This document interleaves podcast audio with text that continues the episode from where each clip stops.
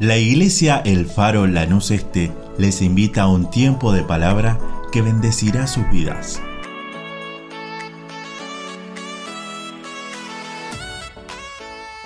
Dios te bendiga. Qué bueno es poder reencontrarnos en este culto de oración, en esta reunión de oración de todos nuestros días miércoles a partir de las 19 horas. Para nosotros es un gusto muy grande que estés sintonizando, que estés en línea para poder compartir un tiempo de adoración, un tiempo de palabra, un tiempo de oración, para que sea el Señor quien nos va a bendecir. Somos bendecidos solamente en Él. Y estamos transmitiendo directamente desde nuestra congregación, el Faro Lanús Este, en justamente nuestra amada Lanús Este, en Magdalena 1040. Y resta la invitación de poder asistir en aquel momento cuando Dios permita de que podamos hacer los cultos presenciales. Desde ya va la invitación. Pero no quiero, no queremos en esta reunión de oración que hemos tenido un tiempo de alabanza, un tiempo de adoración, de poder abrir la palabra de Dios, abrir la escritura para poder compartir poder compartir aquello que Dios tiene para nosotros, que es su palabra, su palabra escrita, que es lo que salió del corazón de Dios, para que no todos nosotros tengamos un referente, tengamos una línea, una manera de vivir, aquella gloriosa manera de vivir que Dios Padre ha entregado. Y por eso te voy a invitar de que podamos compartir la escritura, la palabra. Abrí tu Biblia, tal vez tu celular y vamos a, a compartir la, la palabra de Dios. Te voy a invitar que, por favor, leas en Segunda de Reyes, capítulo 13. Leemos el versículo 18 y versículo 19. Segunda de Reyes, capítulo 13, versículo 18 y versículo 19, y lo leemos en el nombre de Jesús. Y dice así, le volvió a decir, toma las saetas. Y luego que el rey de Israel las hubo tomado, le dijo, golpea la tierra. Y él la golpeó tres veces y se detuvo. Entonces el varón de Dios, enojado contra él, le dijo, al dar cinco o seis golpes, hubieras derrotado a Siria hasta no quedar ninguno. Pero ahora solo tres veces derrotarás a Siria. Amén. Esta palabra que se encuentra en el Antiguo Testamento, nos relata un episodio, un, episodio, un hecho, un poco conocido y un poco extraño. Conocido porque aquel que tal vez escudriña un poquito la escritura siempre se ha topado. Y también extraño por cómo se desarrolló y no solo lo que acabamos de leer, sino lo que pasó después. En esta reunión de oración en el cual doblamos nuestras rodillas y oramos, buscamos de Dios, buscamos que sea Dios aquel que nos guíe, no solo en nuestras vidas, sino también nuestro hogar, nuestra familia y también nuestro futuro y el futuro de nuestra familia, futuro de nuestros hijos, de nuestros nietos. Este tiempo que podemos estar orando no es muy diferente a lo que acabamos de leer. Tenemos este capítulo de Segunda de Reyes, en el cual un rey fue a visitar a un profeta, Joás el rey de Israel, un hombre que no era de un carácter imitable y tampoco llevaba una vida envidiable como rey, rey del pueblo de Dios. Pero había un antiguo y un viejo profeta Eliseo, el cual había recibido la doble unción de su antecesor. la doble porción del espíritu de Elías. Y era en aquel entonces la voz audible de Dios, el profeta Eliseo. Y durante su vida Dios lo usó en forma tremenda. Pero llegó un momento donde estaba ya muy anciano, a punto de morir, estaba enfermo y tal vez ahora nosotros diríamos que estaba en una y tenía una enfermedad terminal. No sabemos cuál es la enfermedad que él tuvo, pero sí nos relata la Biblia que de esa enfermedad él murió. Estaba anciano, con ojos cansinos, tal vez en su lecho, y llega Joás, el rey de Israel, fuerte, con toda la vitalidad de la vida. Se acerca al profeta llorando y le dice, al, al propio profeta. Y descendió Joás al rey de Israel y llorando delante de él dijo, Padre mío, Padre mío, carro de Israel y su gente de a caballo. Y de una manera u otra Eliseo lo paró como tal vez un padre para su hijo cuando viene golpeado, y con una lágrima en su mejilla diciendo, para de llorar, no es tiempo de llorar. Y ahí donde le dice, bueno, anda y busca un arco. Joás fue y buscó un arco. Y buscó también flechas y trajo las flechas, esas saetas.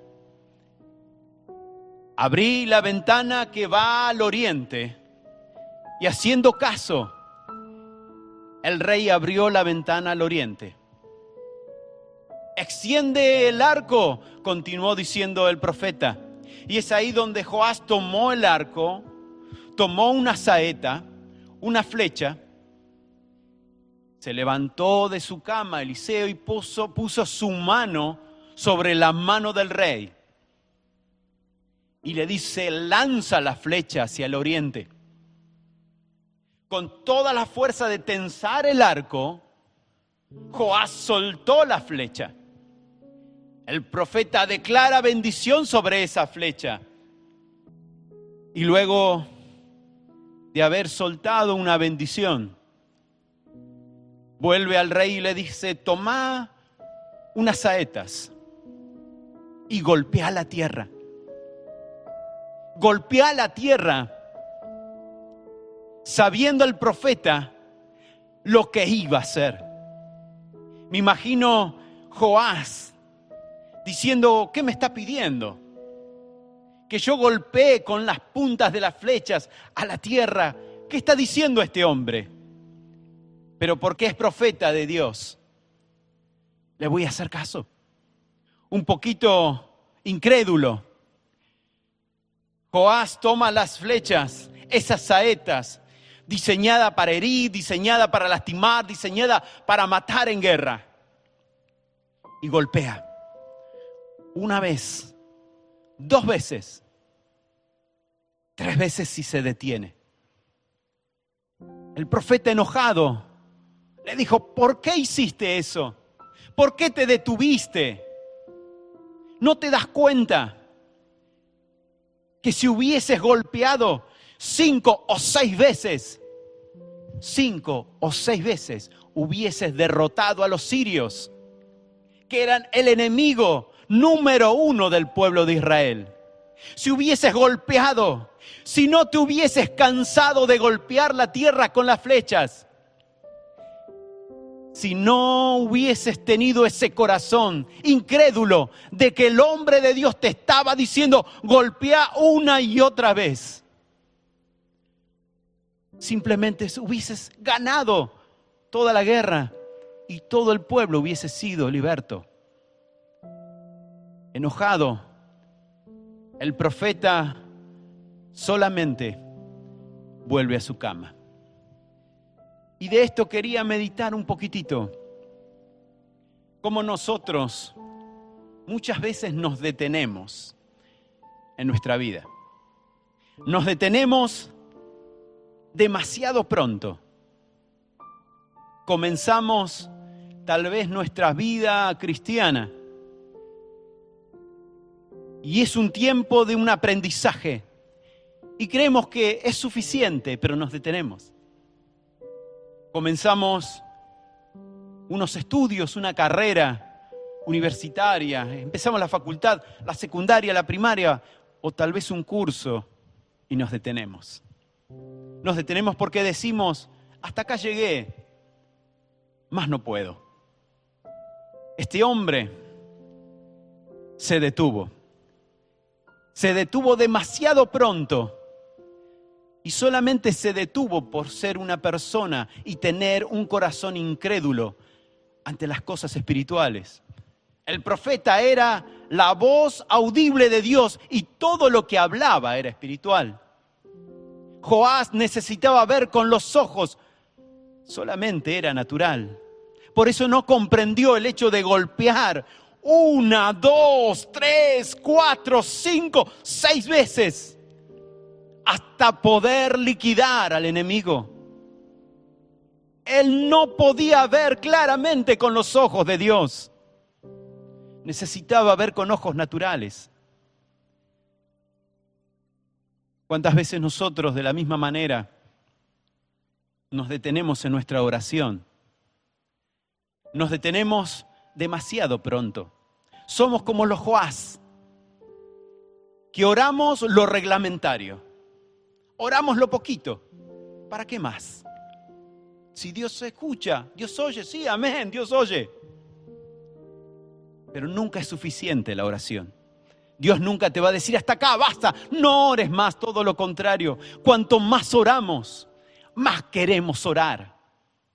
Cuanto más tomamos esas saetas y golpeamos una, dos, tres veces y no nos detenemos, es cuando viene ahí el Espíritu Santo y empieza a hacer la obra en nosotros.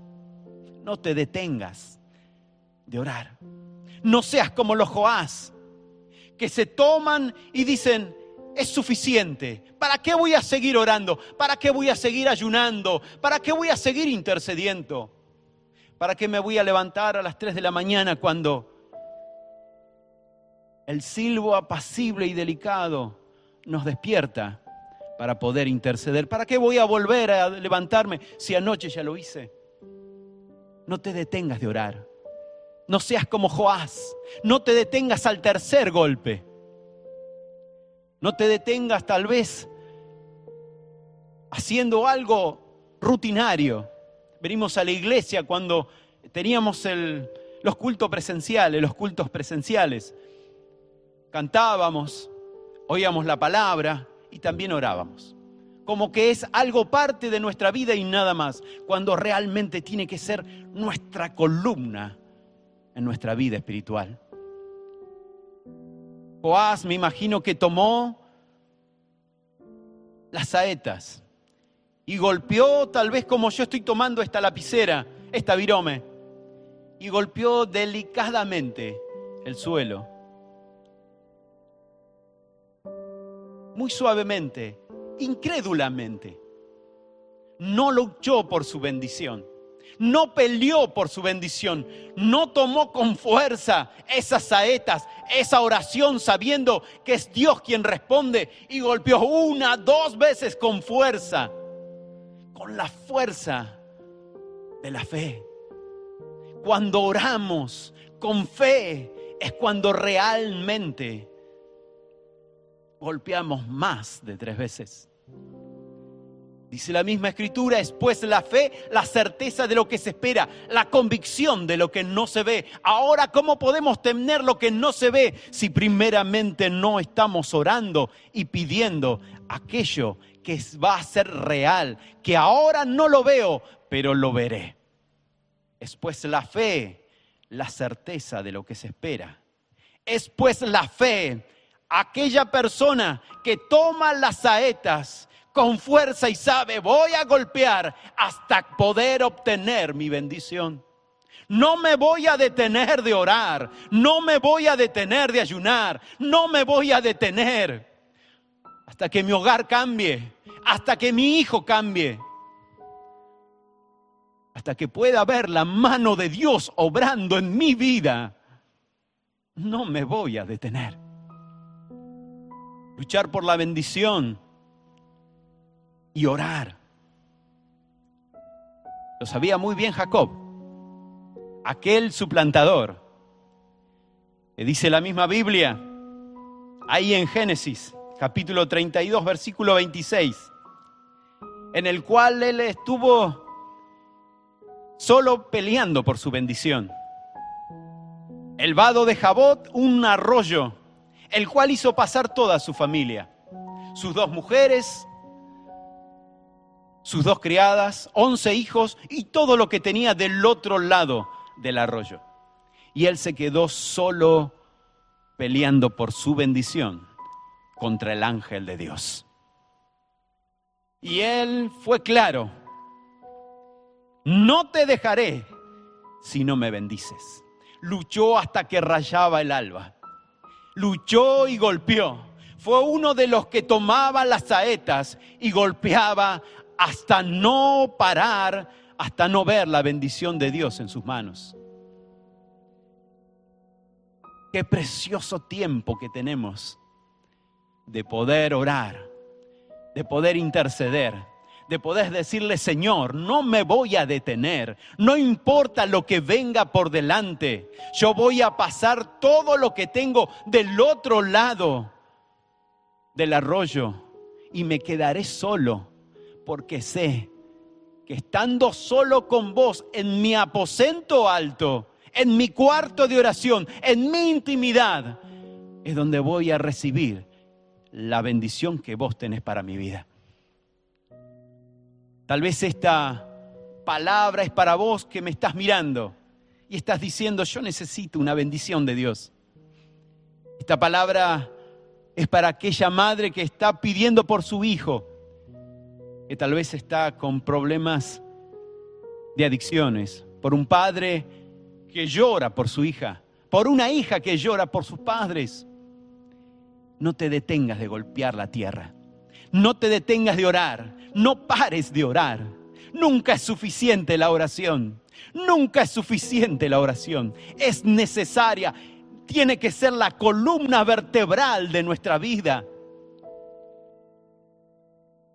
Orar a tiempo y fuera de tiempo. Llevar una vida de oración es lo único que nos garantiza que la bendición de Dios va a venir sobre nuestras vidas, va a obrar Dios en nuestras vidas. Él no se limita, nosotros nos limitamos a Él. Él no tiene una mano corta, nuestra fe es tan pequeña y tan corta que muchas veces limitamos a Dios. Los sirios eran muchos, el pueblo de Israel era pequeño, pero como golpeó el rey Joás, así también recibió bendición. El rey Joás golpeó tres veces y tres victorias obtuvo el pueblo de Israel y libertó Jerusalén. Y en esta noche de oración, me gustaría orar por vos, hacer una oración por aquel que Tal vez nos está mirando por primera vez y estás diciendo, yo quiero que oren por mí porque no puedo. Después vamos a orar por las necesidades. Pero primeramente quiero hacer una oración. Para que seas vos aquella persona que tal vez también después vas a orar por otros. Y que nos estás viendo. Y decís, este Dios, este Jesús, yo lo quiero en mi corazón. Lo quiero en mi vida. He oído de Él pero nunca entregué mi corazón, nunca entregué mi vida. Este Dios, Dios que murió en la cruz, este Jesús, puede ser tu Dios y estar dentro tuyo, tan cerca como dentro tuyo. Solamente tenés que entregar tu vida a Cristo. Confesar tus pecados diciéndole Jesús, yo quiero que me limpies mi maldad con tu sangre. Si sos uno de ellos, te voy a pedir que inclines tu cabeza. Después vamos a orar por las necesidades y vamos a tomar las saetas y vamos a golpear por tu necesidad. Pero quiero orar una oración de reconciliación, una oración de entrega a Cristo. Inclina tu cabeza y oramos, Padre, en el nombre de Jesús, en esta noche, Señor, te pido por cada persona, cada padre, cada madre, cada hombre, mujer que tal vez está en una situación difícil y que quiere entregar su vida a ti, mi Padre. En el nombre de Jesús, te ruego, Señor, Espíritu Santo, toca su corazón, toca su vida. En el nombre de Jesús, Señor, que puedan entregarse a ti en esta noche, ahí donde se encuentran, tal vez con un problema enorme, pero mi Señor, confiando en que sos vos, aquel que los seguirá guiando, en el nombre de Jesús. Padre amado, toca su vida. Espíritu Santo, gracias por cada alma. En el nombre de Jesús. Amén y amén. No te detengas de golpear. Y ahora vamos a seguir golpeando, vamos a orar por las necesidades. Vamos a, a orar todas las necesidades presentadas. Tenemos pedidos de oración que fueron levantadas en este día, en la semana. Tal vez vos tenés tu pedido. Si querés, podés mandar, utilizar el teléfono de la iglesia para pedir oración. Vamos a orar por vos, no solo en este día, sino también durante toda la semana, los 365 días del año. Estamos para orar por tu vida, estamos para tomar esas saetas en oración y golpear y golpear y golpear para que sea Dios quien bendiga tu vida. Vamos a orar por Gabriel Almirón, que está pidiendo trabajo. Hay personas que están en terapia intensiva. Por Horacio Barrios, que también es una persona que está en terapia, está con respirador. Oramos por Mariana, está pidiendo oración. También vamos a orar por Florencia, que necesita consolidación en el camino de Dios. Las hermanas que van a Feriasa están pidiendo por Gustavo, que pide por trabajo, María, por José, Eva, por Teresa. Piden por liberación y sanidad. Dios hará la obra. Por Leandro Abel Benítez. Están pidiendo por convicción, conversión, perdón, y por sanidad. Es un chico con mucha necesidad. Dios hará la obra. Están pidiendo por problemas de pareja personas que se han querido suicidar, vamos a orar por liberación, por conversión. Hay una familia que está con COVID-19. Hay una niña de 5 años que tiene COVID. Hoy me pude comunicar con ellos, con el padre, está pidiendo oración por su hija. Cuando me comuniqué con él, me dijo, mi hija está volando de fiebre. Vamos a orar para que Dios haga la obra de sanidad y conversión. Seguimos orando por Sergio Rolando Cardoso, de 41 años, que tiene COVID, pero gracias a Dios está mejorando y Dios seguirá obrando en él. Por Ignacio, que pide por sanidad porque también tiene COVID. Dios va a tocar tu vida, Ignacio. Por Nancy, que tiene COVID y le están a punto de entubar. Sanidad por Jorge Rivera, que está en terapia, tiene COVID, por Ezequiel Moro, Moros, perdón, que tiene un problema pulmonar. Vamos a orar también por la familia Peralta, que tiene tres hijos, toda la familia tiene COVID-19. Vamos a orar también por ellos. Y le voy a pedir a todos los ministros, líderes, hermanos, que tal vez estás con nosotros ahora, en esta, en este, en esta noche. Te voy a pedir que inclines tu cabeza y que puedas tomar esas saetas como tomó el rey Joás, pero que no te detengas y empezar a orar. Si tenés una necesidad, te voy a pedir que también ores, que pongas tu mano, si es física, tal vez en el lugar donde está la dolencia, la enfermedad, o levanta tu mano al cielo para decirle, Jesús, yo necesito de vos. Y vamos a unirnos en oración para que sea Dios quien haga la obra si tenés un problema de trabajo, un problema que necesitas sanidad, liberación. Dios es aquel que liberta. El nombre de Cristo es poderoso para romper las cadenas. Oramos, Padre, en el nombre de Jesús, en esta noche, Señor. Hoy venimos, mi Señor, a poder orar, a poder clamar, mi Señor, por cada necesidad Cada uno, mi Señor, que está pidiendo, está confiando, Señor, en que vos vas a hacer algo. Señor, no en vano tomamos las saetas y golpeamos y golpeamos y golpeamos. Sabemos, mi Señor, que es nuestra columna vertebral de nuestra vida de oración. No podemos vivir sin orar. No debemos vivir sin orar. Padre, en el nombre de Jesús, cada pedido de oración, Señor, que fue escrito, cada pedido de oración, Señor, que tal vez hemos oído, mi Señor. Te ruego que tú te allegues. Espíritu Santo, sé, mi Señor, que tus manos no se acortado, no se acortó, Señor.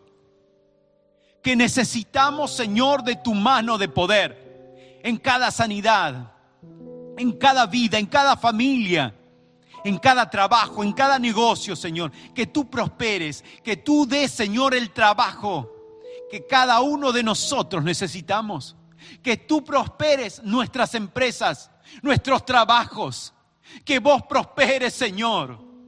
Porque eres el único que da bendición y no añade tristeza con esa bendición. Padre, en el nombre de Jesús. Te ruego por cada vida que tal vez está encadenada. En el nombre de Jesús, que necesita liberación. Me levanto contra todo aquello que está perturbando en los sueños. En el nombre de Jesús. Que está encadenando las familias que está encadenando las vidas, que está encadenando los matrimonios. En el nombre de Jesús, Espíritu inmundo, suelta las vidas, suelta las vidas, suelta los matrimonios, suelta los jóvenes en el nombre de Jesús. Señor amado, ¿cómo no darte gracias? Porque sabemos que la victoria proviene solamente de ti.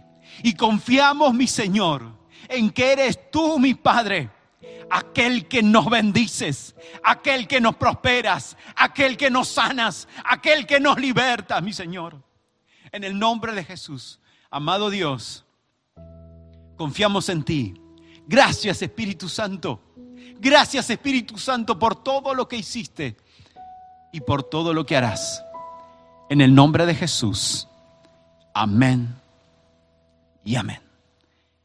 Gracias por estar con nosotros y no más que invitarte a que el día sábado te puedas unir con los jóvenes. Si decís cómo ellos tienen reuniones por Zoom, pedí el link que se te va a dar para que vos también puedas estar juntos con ellos. Y también tenemos, el día domingo, a partir de las 11 de la mañana, nuestro culto general, para todos poder adorar y bendecir el nombre de nuestro Señor desde nuestras casas. Que Dios te bendiga y que tengas una semana bendecida. Bendiciones. Dios te bendiga.